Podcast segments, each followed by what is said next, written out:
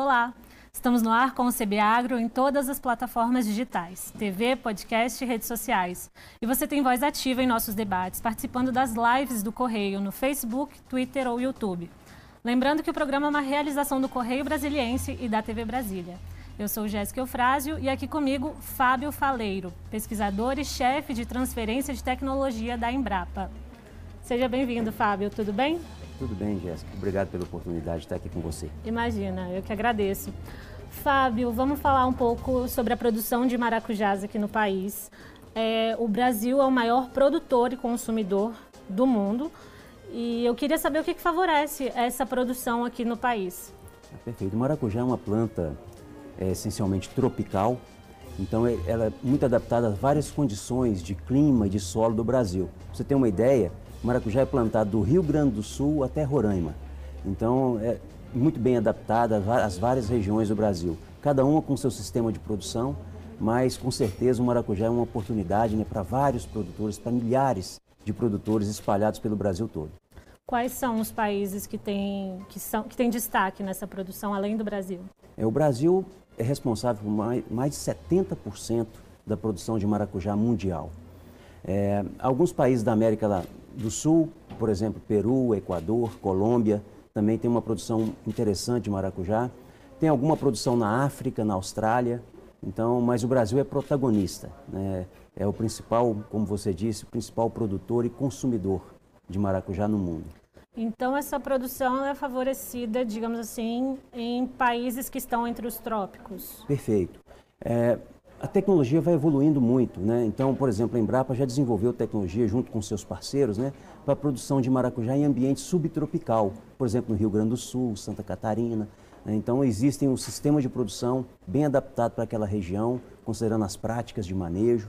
Então, por meio da ciência, é possível você adaptar cultivares ou variedades para as várias regiões do Brasil, desde o semiárido nordestino, região amazônica, centro-oeste, o Cerrado, mas também a região subtropical ali da região sul, Santa Catarina. Em todos os biomas brasileiros. Todos os biomas brasileiros. Você consegue produzir com eficiência e com viabilidade econômica, né? porque é muito importante você produzir, o produtor ter a sua rentabilidade. Isso que vai estimular novos produtores a investir na produção de maracujá. Então nós temos tecnologia para isso.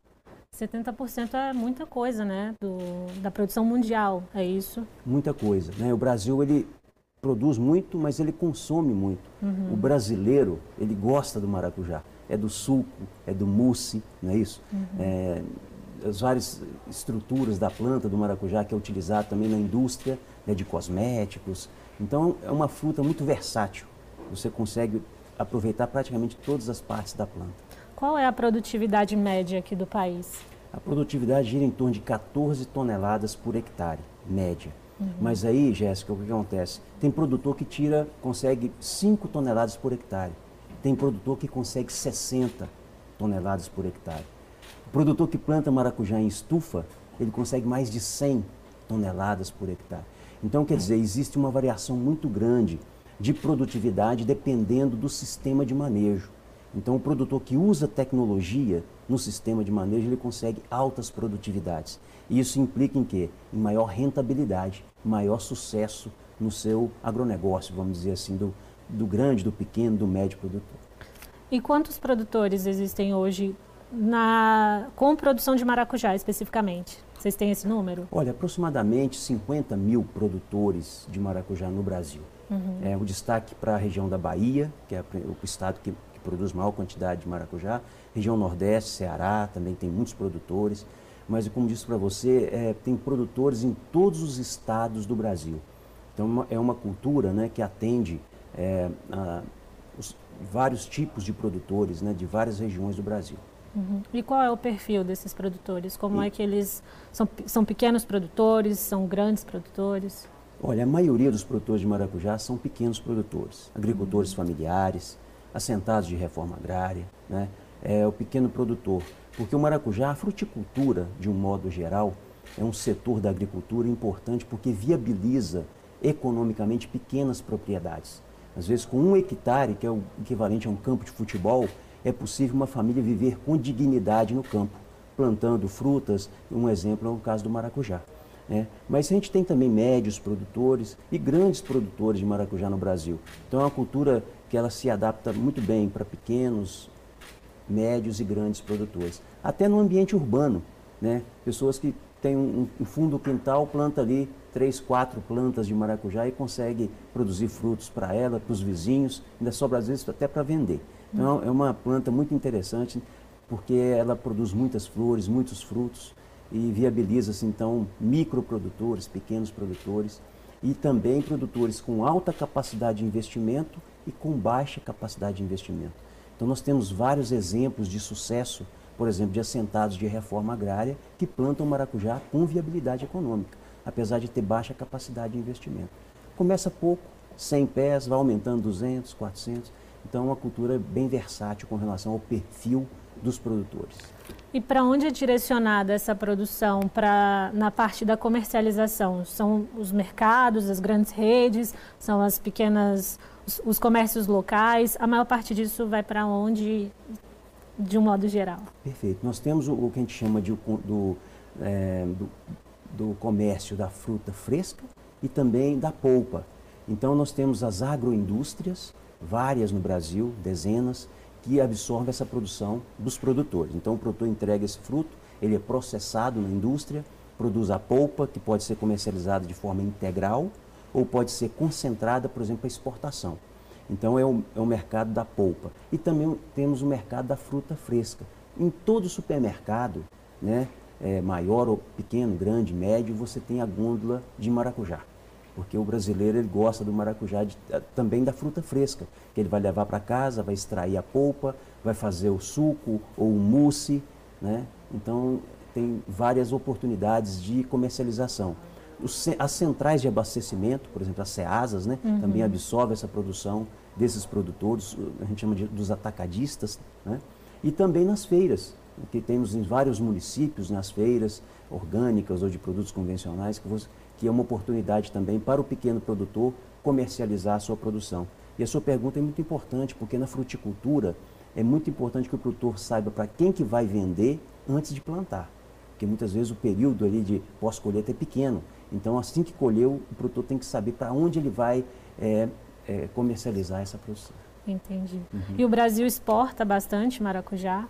Curiosamente, o Brasil não é o maior exportador. Uhum. A gente tem países como Peru, Equador, né, que exportam grande quantidade de polpa concentrada para a Europa, é, Estados Unidos. É, temos a Colômbia, que exporta, exporta vários tipos de maracujás. Né? A gente tem vários tipos de maracujás. E a Colômbia tem um papel interessante na exportação de frutas frescas.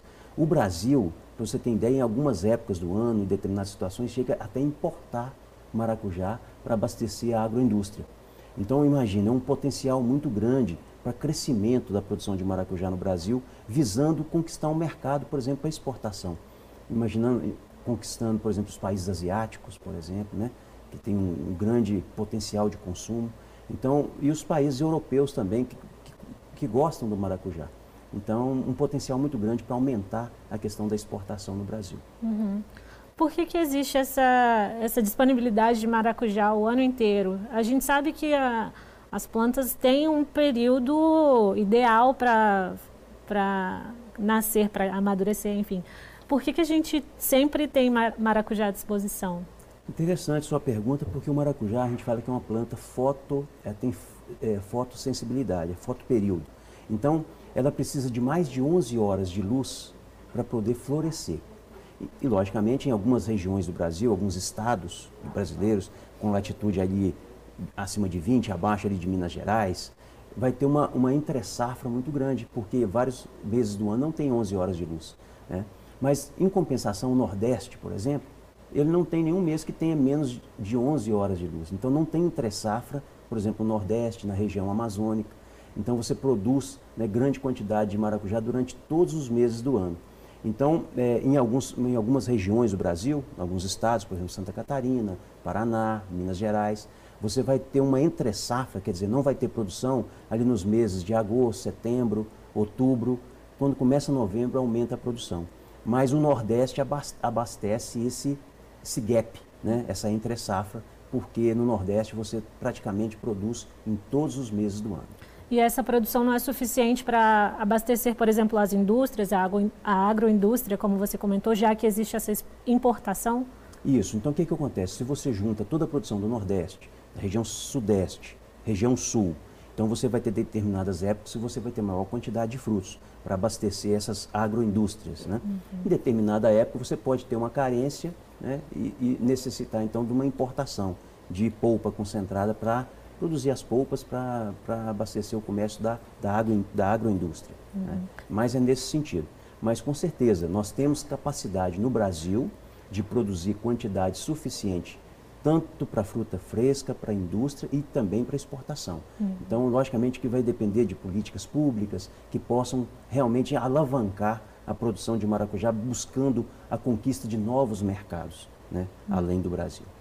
Você falou bastante em rentabilidade. Quanto é que esse, esse setor, é, é, essa produção de maracujá, movimenta em média? Por ano, por mês? Aproximadamente um bilhão de reais no Brasil. Uhum. É, e a rentabilidade que a gente coloca muito é a questão do pequeno produtor. Né? Às vezes, com um hectare, vamos fazer uma conta rápida aqui, ele vai produzir 30 toneladas por hectare. Vai vender, em média, R$ reais cada quilo de maracujá. Isso daria 60 mil reais por hectare. Né? Um custo de produção em torno de 25 mil. Então você tem uma rentabilidade interessante em pequenas áreas. Né? Isso viabiliza é, as famílias, um agricultor familiar, viver com dignidade no campo. Porque nós que somos da empresa pública, né, Embrapa, a gente tem o nosso principal foco, esse produtor. Nosso objetivo é melhorar a qualidade de vida desse produtor, né, diminuindo o êxodo rural, né, trabalhando a questão da, da, da, dignidade no campo. Então é muito importante que esse produtor é, tenha uma boa fonte de renda ao longo do ano, né, para que ele possa viver com dignidade, para que ele possa, o filho, ir para uma faculdade, né, fazer um curso, voltar para a propriedade, ajudar o, o pai dentro do processo de produção. Então é a questão da importância social. Muitas vezes uma fruta como o maracujá, mais do que a questão econômica, ele tem uma importância social, porque ele vai viabilizar né, um produtor, uma família, viver com dignidade no campo. Maracujá e outras frutas, né, fruticultura, os hortifrutigranjeiros também. Né, então a gente pensa sempre nisso, né, de estar tra trabalhando para melhorar a qualidade de vida dos produtores. E no caso da Embrapa, que é uma empresa de pesquisa, como é que vocês fazem essa ponte entre pesquisas, produtores, pequenos produtores, até para levar essas tecnologias das quais você falou aqui para esses é, para os produtores, para quem trabalha com isso. Perfeito. Então a Embrapa desenvolve as tecnologias é, e a ponte entre a pesquisa e o produtor, a gente conta muitas vezes com os trabalhos, com os técnicos da extensão rural, né, Emater, né, as próprias secretarias de agriculturas municipais, estaduais, que investem na assistência técnica. Então é importante que o produtor rural, principalmente o pequeno, né, tenha acesso às tecnologias de uma forma é, prática, numa, forma, numa linguagem apropriada, que ele vai poder é, utilizar com sucesso no seu sistema de produção. E como a gente comentou, se o produtor utiliza tecnologia, ele vai conseguir altas produtividades. Isso vai significar maior rentabilidade da sua produção, da sua produtividade. No caso do DF, como é que funciona? Como é que está a produtividade aqui? É, o DF tem um peso para a produtividade, para produção de maracujá no país? Perfeito. O DF é referência hoje em termos de produtividade tem a maior produtividade média do Brasil, assim, aproximadamente 30 toneladas por hectare média. É então, é bom até, desculpa te cortar, mas é bom até é, explicar essa diferença entre produtividade e produção também. Isso, a produtividade é uma estimativa da produção por área, então por hectare, né, 30 toneladas por hectare. A produção, vamos supor, 300 quilos, uhum. 30, sem a referência de área, né? Uhum. A produtividade é, tem a referência da área ou da planta. Por exemplo, uma planta de maracujá pode produzir 300 frutos. Então, 300 frutos por planta. Uhum. A produção seria 300 frutos. A produtividade seria 300 frutos por planta. Uhum. Essa é que é a diferença, né? Uhum. E, o, e o DF é referência em produtividade. Quer dizer, você, o produtor do DF ele consegue altas produtividades, próximo de 30 toneladas por hectare. Por quê? Porque o produtor do Distrito Federal utiliza tecnologia, e o Distrito Federal tem uma boa uh, assistência técnica. A Emater DF né, é uma empresa muito eficiente, tem uma boa capilaridade, são profissionais capacitados né, que pegam a tecnologia desenvolvida pela pesquisa e levam até o produtor com uma linguagem apropriada para que o produtor possa, então, utilizar essa tecnologia. Uhum. Eu, tava, eu dei uma olhada sobre, enquanto estava pesquisando sobre esse, esse assunto, e vi que alguns produtores é, até preferem manter algumas técnicas mais tradicionais de produção. Como é que vocês trabalham com essa parte? E o que que dessas técnicas tradicionais na produção pode ser mantida e o que que pode ser talvez melhorado com, com a ajuda da tecnologia?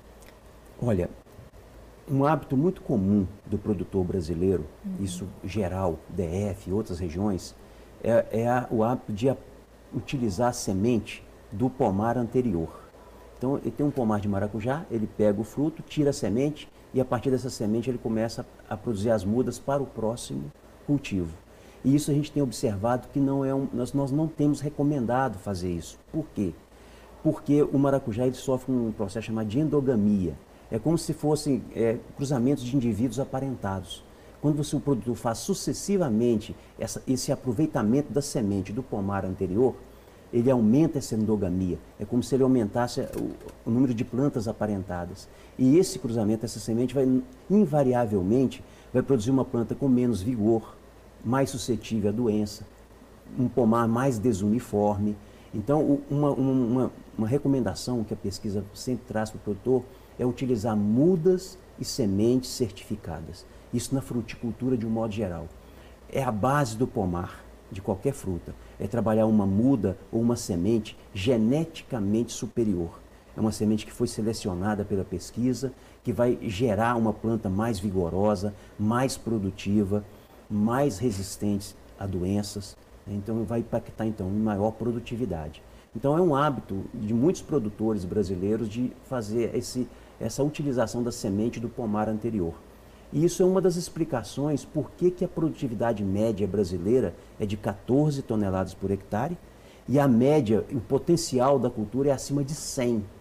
Então, quem planta maracujá em estufa consegue produtividade acima de 100 toneladas por hectare e a média brasileira é de 14. Então, a semente e a muda de qualidade é uma dessas explicações. E a outra é a questão da tecnologia, né? a questão das podas, da adubação, a irrigação, né? a questão da polinização. Né? Hoje, a, a, a ciência já recomenda fazer a polinização cruzada né, para aumentar o vingamento das flores em frutos. Então é um conjunto de práticas, de boas práticas agrícolas que o produtor, se utilizar, ele vai ter maior produtividade do seu pomar. Uhum. E essa, onde é que as pessoas podem conseguir essas, essas mudas ou essas sementes certificadas? Então, a Embrapa, por exemplo, desenvolveu variedades cultivares, né? e para isso conta com uma rede de parceiros que a gente chama de licenciados. A Embrapa faz o licenciamento de viveiristas e produtores de sementes e mudas. Então, é o produtor, eu quero plantar uma, cultivar uma variedade desenvolvida pela Embrapa. Então, ele vai entrar no site da Embrapa, colocar cultivares, vai ver a página de cultivares e para cada cultivar, para cada cultura, existe uma rede de licenciados, que são viveiristas ou produtores de sementes que produzem sementes ou mudas com garantia de origem genética. É muito comum na internet você digitar ali e procurar sementes e mudas de uma determinada cultivar.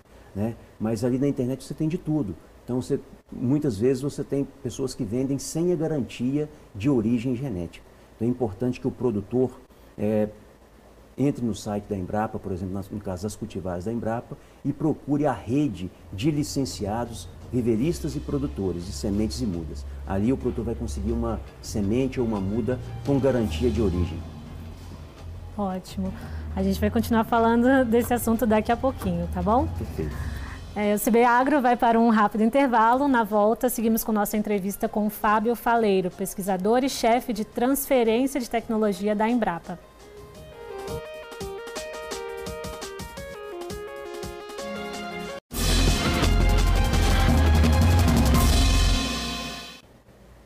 Estamos de volta. O CB Agro entrevista hoje Fábio Faleiro, pesquisador e chefe de transferência de tecnologia da Embrapa. Fábio, é, queria que você falasse um pouco agora sobre a parte do público urbano. O que, que as pessoas podem ou como as pessoas podem plantar maracujás em casa? É muito comum? É bastante comum. Né? A pessoa tem um fundo quintal, vai plantar ali três, quatro plantas de maracujás e ali vai produzir flores e frutos para ele, para os vizinhos, às vezes até sobra para vender na feira, né? E nós temos vários tipos né, de maracujás que pode ser utilizado no público urbano. Tem o maracujá azedo, que é esse aqui do suco, que é o mais comum, mas nós temos também o maracujá doce, que você corta e come de colher. Temos os maracujás ornamentais, que são voltados para a questão de flores com múltiplas cores, né? É, vermelhas, rosas, azuis. Tem vários tipos de maracujás é, para esse público urbano também. E que cuidados as pessoas precisam ter? Eu tinha visto também que é, uma prática comum é de as pessoas, os próprios produtores, fazerem a polinização das plantas. Eu queria que você comentasse um pouco disso. Olha, isso é interessante. Às vezes a gente recebe telefonemas na Embrapa é, do público urbano, né? Ô Fábio, eu tenho aqui uma planta de maracujá, ela só produz flor, ela não produz frutos. E aí a gente vai explicar, né? Que na verdade o maracujá é uma planta autoincompatível. O que, que significa isso? Que para a flor vingar em fruto, precisa haver a polinização cruzada. Então, no fundo do quintal, não se pode plantar apenas uma planta, tem que ser no mínimo duas, preferencialmente três, quatro plantas, para ocorrer a polinização cruzada. O que, que é isso? É pegar a estrutura masculina, que é o pólen de uma flor, e levar até o estigma, que é a estrutura feminina de uma outra flor de uma outra planta. Dessa forma você faz a polinização cruzada. E aí aquela flor vai vingar em um fruto. Então é bem curiosa, é, é curiosa essa, essa observação, que algumas pessoas têm uma planta só, aí só vai produzir flor, não vai produzir flores e frutos. E o produtor realmente é uma prática que a gente tem recomendado fazer a polinização manual. Imagina um hectare de maracujá, um campo de futebol, são muitas flores. Né? Os insetos não conseguem fazer essa polinização com eficiência, precisaria de grande quantidade. Então o produtor faz a polinização manual. Isso aumenta duas, três, quatro vezes a sua produtividade, né, fazendo a polinização natural, natural né, manual. Então é uma técnica que tem um, um custo-benefício muito interessante, né, uma vez que aumenta a produtividade.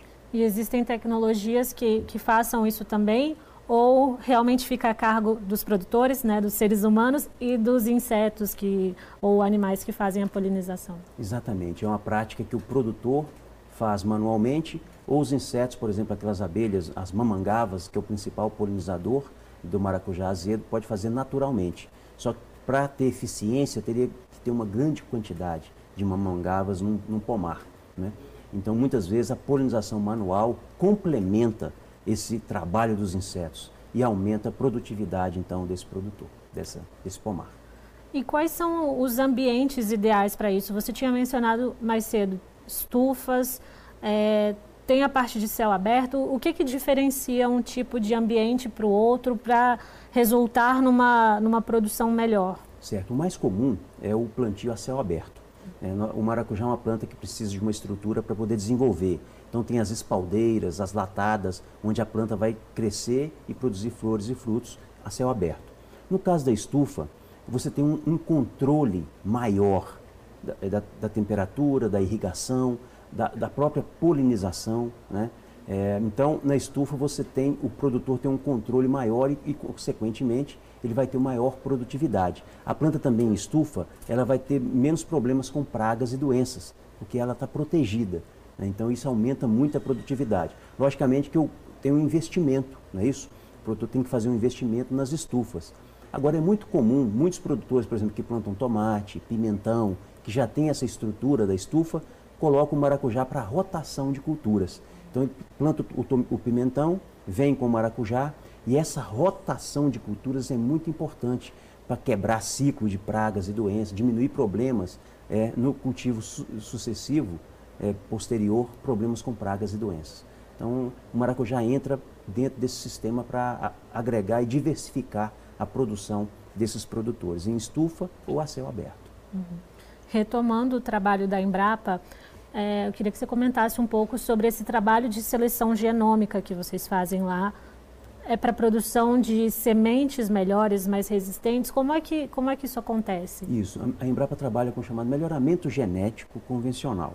Então a gente faz seleções de plantas mais produtivas, então o produtor quer uma planta altamente produtiva, mais resistentes a pragas e doenças. Dessa forma, o produtor vai diminuir o uso de defensivo agrícola, que a planta naturalmente geneticamente ela vai ser resistente à praga e doença. Então, e também a questão das, das características físicas e químicas dos frutos. Então, frutos mais bonitos, né, que vai agradar o consumidor.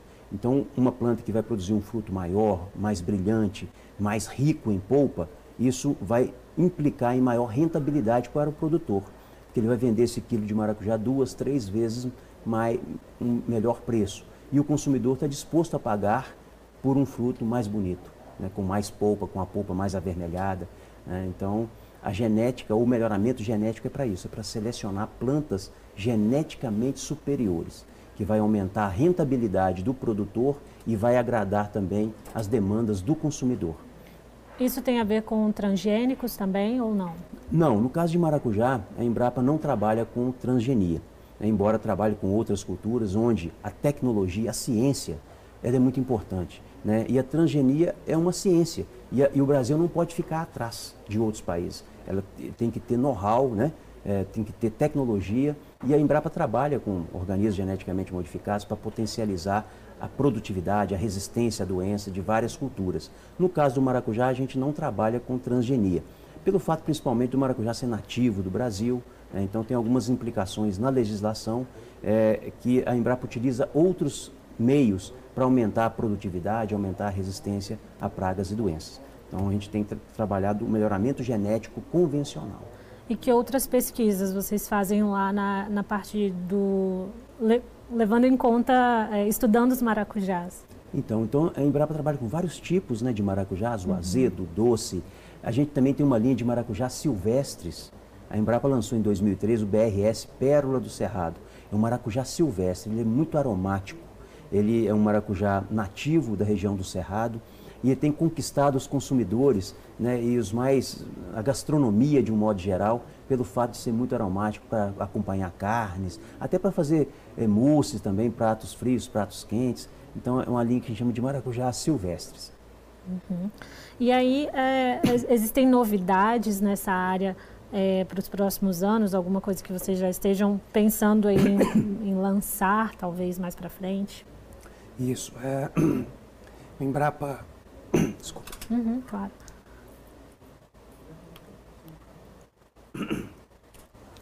Então, a linha de trabalho com os maracujás silvestres, que vai ser uma novidade no mercado nos próximos anos. É, tem uma linha também de porta-enxertos, que são variedades com resistência a doenças de raízes. E, e também é muito como o tempo aqui é pequeno, né? Uhum. A gente tem um, trouxe um, um livro aqui para a gente que tem 500 perguntas e 500 respostas sobre maracujá. É muita quem, coisa, né? Muita pergunta. Muita pergunta, né? Então, quem quiser aprofundar né, os uhum. conhecimentos, a gente tem esse livro com 500 perguntas e 500 respostas. Uhum. É só entrar no site da Embrapa, digitar ali é, Maracujá 500 perguntas e 500 respostas e pode baixar gratuitamente esse livro. Tem algumas novidades, né? E esse outro livro foi um levantamento que foi feito aqui no Distrito Federal, com vários produtores aqui da região, onde mostra várias experiências de sucesso né, de produtores pequenos, médios e grandes produtores um pouco o livro. que, uhum. é, que cultivam maracujá com viabilidade econômica, é, é, com uma boa fonte de renda. Uhum. Os dois disponíveis gratuitamente no site da Embrapa, né, para download, é isso? Exatamente. Maravilha. Fábio, vou, preciso encerrar nossa entrevista, mas agradeço demais sua participação. Muito obrigada pelas explicações e volte mais vezes depois. Muito obrigado pelo convite e pela oportunidade. Tá, obrigada. É, o CB Agro fica por aqui. Muito obrigada pela companhia. Até a próxima e tchau.